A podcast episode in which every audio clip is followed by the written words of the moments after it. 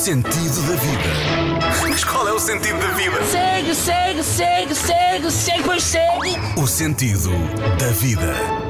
Olá, muito bem-vindo. Eu sou a Ana Delgado Martins e hoje, já que falamos de criatividade, começo por arriscar já o meu pescoço. Vou ler um poema meu pela primeira vez em público. É preciso ter coragem. Uh, esta coisa de ler poemas dá vergonha, ok? Então vamos a isso. O sentido da vida. Tenho duas contas e dois pesos e oscilo entre ambos. Sinto-me grata, mas tão depressa fico farta de não ser tão bonito como na minha cabeça de avestruz. Ai de quem me acuda, que me perco em dó de mim. Serei eu diferente da gente que sabe ser feliz? É também um bocadinho existencial, não é? Caramba, que ela agora até começa com poemas da sua autoria.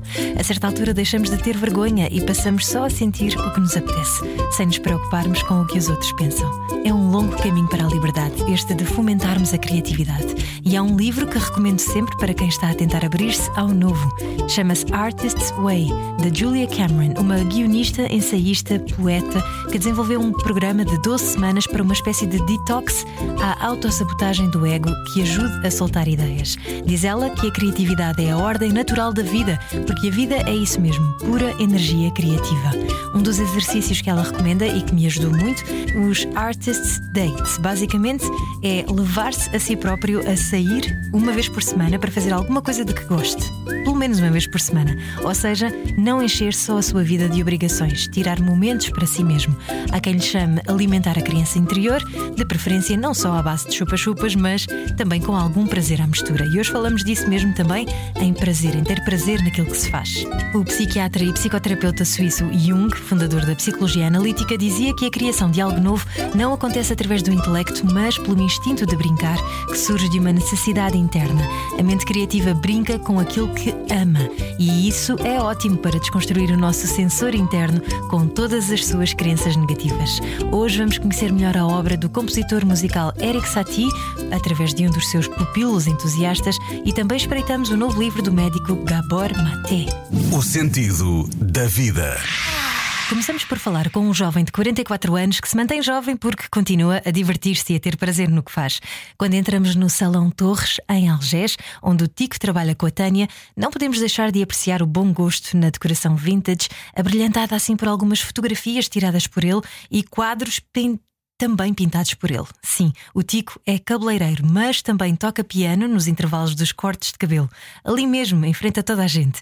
A música jazz está sempre presente, assim como o quadro do Charlie Chaplin e a frase pintada na parede: I do not seek, I find é uma frase de Picasso.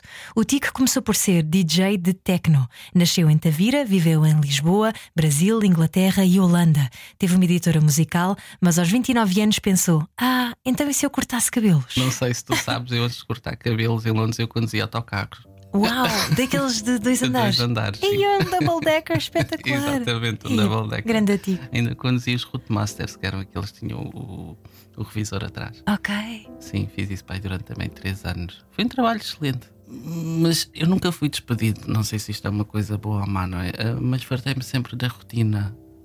Pois não, não sei bem explicar porque surgiu a querer aprender a cortar cabelos. Achei, achei que seria assim um dia um bocado sem rotina, não é? Porque na minha cabeça, depois de aprender a técnica, não é que é a parte mais trabalhosa, vais pôr as pessoas a chorar. As pessoas a chorar porque fazes o corte errado. Exato. Já te aconteceu muitas vezes? Muitas não, mas já aconteceu. Aconteceu a todos os cabeleireiros começaram. A sério? Claro que sim. Não fazia ideia que as pessoas chegavam ao ponto de verbalizar, mas entendo perfeitamente. Sim, sim.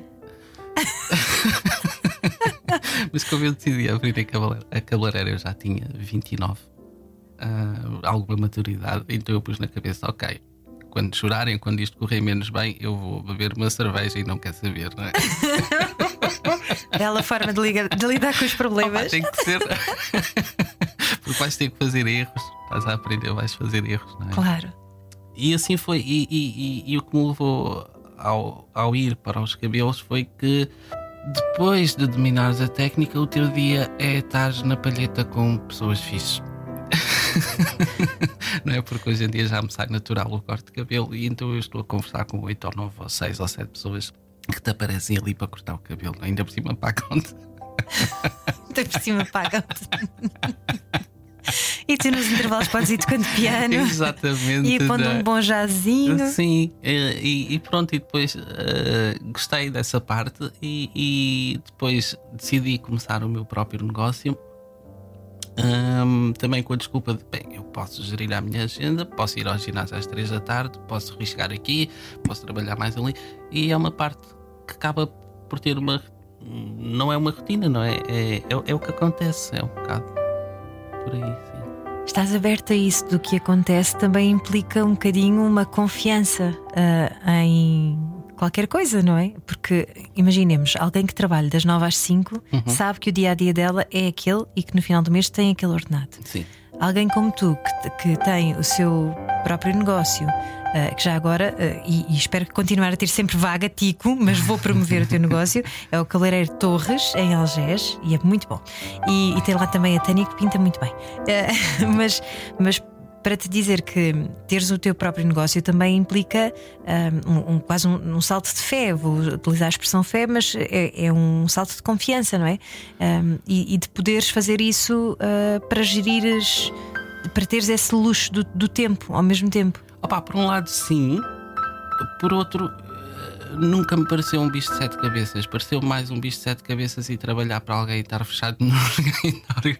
Isso é que para mim é muito difícil, não é? E ter que cumprir ordens que na minha cabeça não fariam sentido.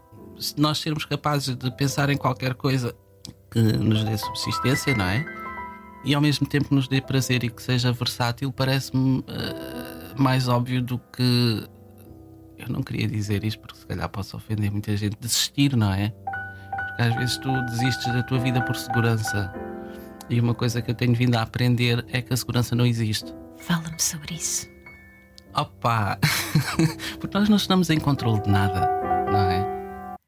Pensar fora das normas é algo comum para o Tico e por isso habitua-se a procurar respostas a quem, como ele, pensa além do óbvio.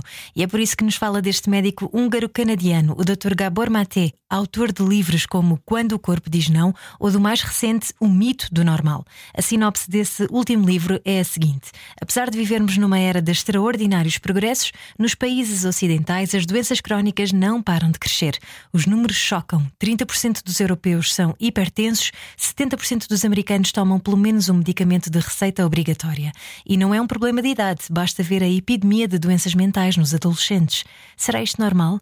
Quase quatro décadas de experiência clínica levaram o Dr. Gabor Maté a questionar esta nossa falsa normalidade. Na opinião do médico, é a nossa cultura que está doente. Negligenciamos a importância que o trauma, o stress e as pressões da vida cotidiana têm sobre o corpo e a mente, arruinando o nosso sistema imunitário e minando o nosso equilíbrio emocional. E não ontem, por acaso foi muito giro. Eu uso bastante o YouTube para ver tutoriais e às vezes disperso um bocado. Mas é um médico que pesquisa sobre pessoas com cancro. Eu diria que mais de 95% dos casos que ele analisou, ele, eh, ele vive nos Estados Unidos, ehm, ele foi ver, eh, porque eles nos Estados Unidos, quando a pessoa morre, fazem todo um statement, esta pessoa foi muito fixe e falam um bocado da personalidade dessa pessoa. E todas estas pessoas tinham uma coisa em comum, eram muito exigentes com elas próprias. Houve uma que descobriu, aliás, quase todos, quando descobriram que tinham cancro, continuaram a ir trabalhar, continuaram a levantar-se às 5 da manhã. Ah, e, e- e o statement era como se fosse uma coisa positiva. Ela descobriu que tinha cancro, mas continuava a acordar todos os dias de manhã às 5 e meia e ir para o trabalho e a dar de comer aos. Ou seja, tipo como, ok, ela foi muito fixe. Não, foi péssima para ela, não é?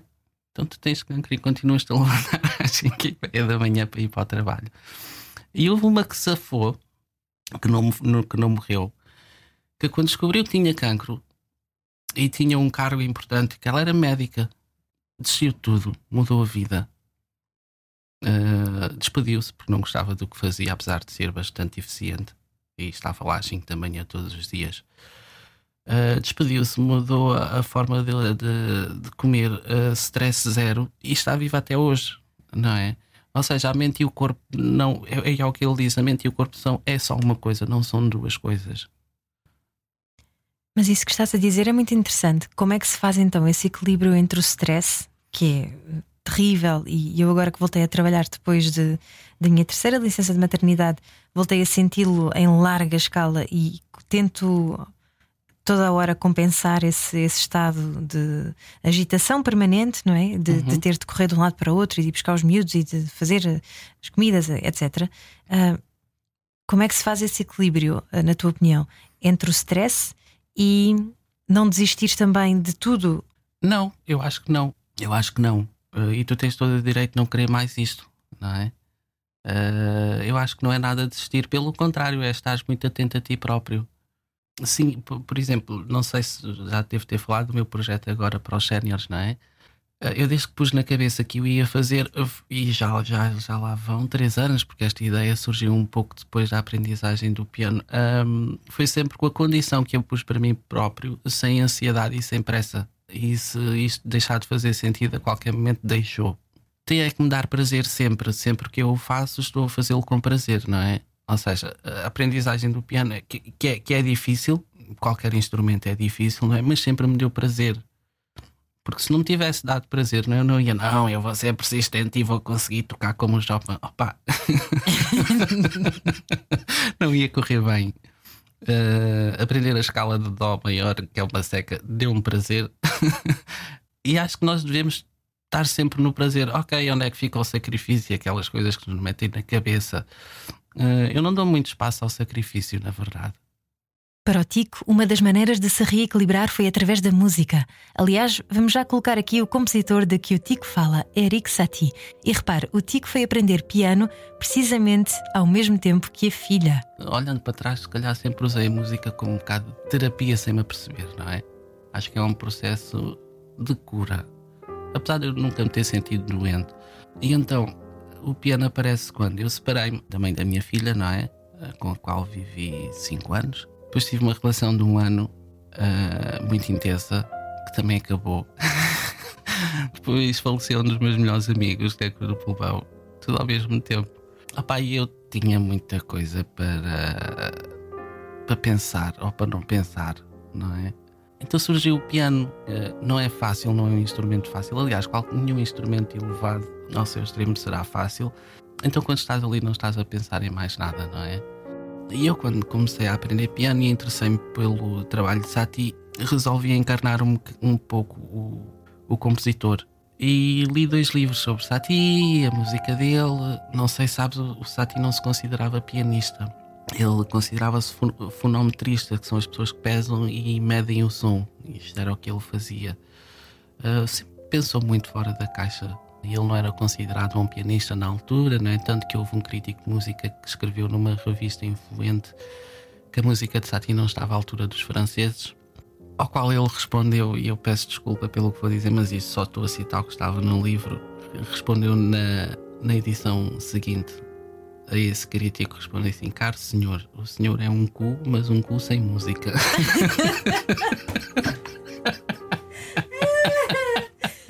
resposta de sempre.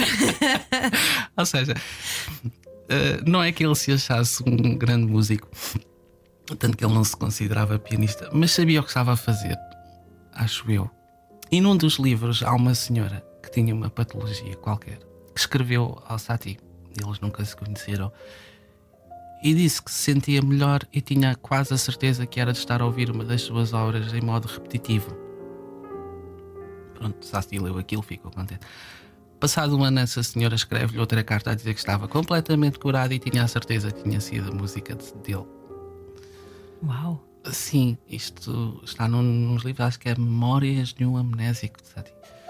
Ou seja, no meu caso, a música de Sati, não é? Já, já te falei, sair de casa, deixar a minha filha, a minha ex-mulher, depois mais uma relação que não correu bem, o meu amigo morre de cancro no pulmão, uh, e depois descobri a música de Sati, não é? Digamos que também foi uma cura a aprendizagem daquela música, daquelas frequências, não sei, não é? Porque Sati tem um grupo de músicas que são as gnossianos, existem sete.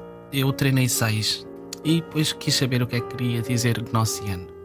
Ou seja, gnossiano é uma palavra inventada por Eric Satie, mas vem de gnose.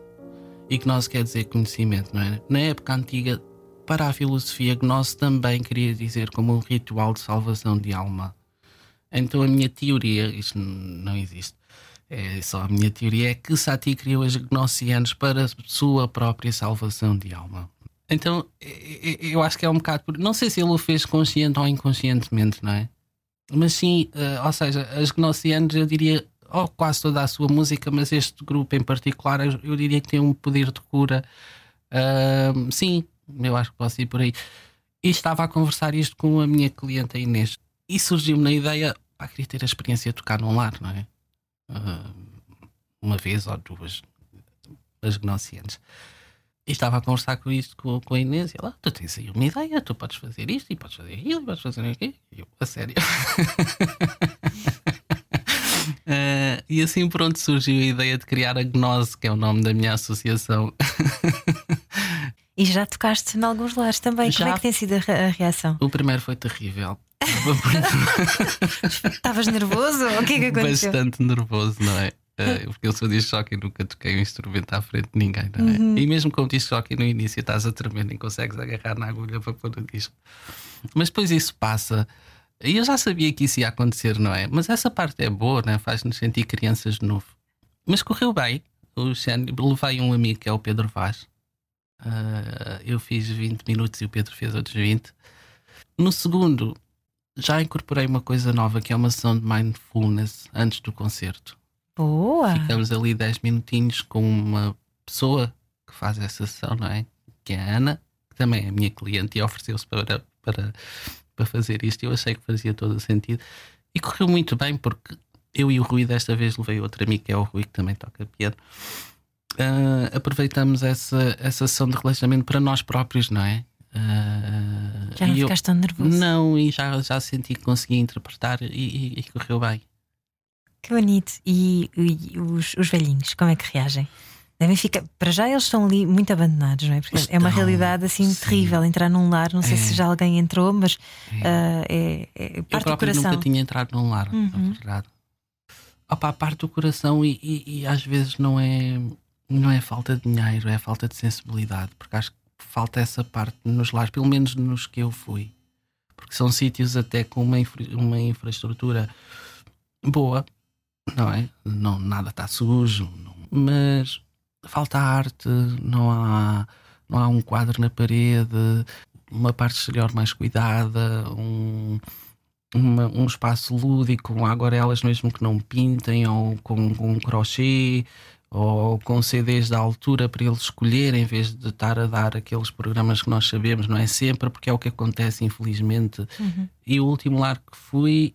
Um, foi um bocado duro nesse aspecto, porque eh, quando me perguntam como é que é estar num lar, aquele para mim era: imagina-te na sala de espera de um hospital público à espera que te chamem e nunca mais te chamam. Esta foi a sensação com que eu fiquei, pelo menos daquele lar, e, e deve ser um pouco assim. Sim. Achas que as pessoas que lá estão também pensam sobre o sentido da vida? De repente uh, pessoas algumas ativas sim, que. Algumas sim, porque muitas já não estão cá, né? estão mesmo noutro universo. Uh, mas as que ainda estão, e são bastantes, eu penso que sim. Eu penso que sim. Eles não lidam tudo, uh, absorvem tudo com muita atenção, não é? E, e, e, se calhar penso, se calhar a última vez que estou a ver isto, não é? Digo, eu não sei. Uh, então é um excelente público, Ana. Mesmo assim é um público muito atento que, que dá.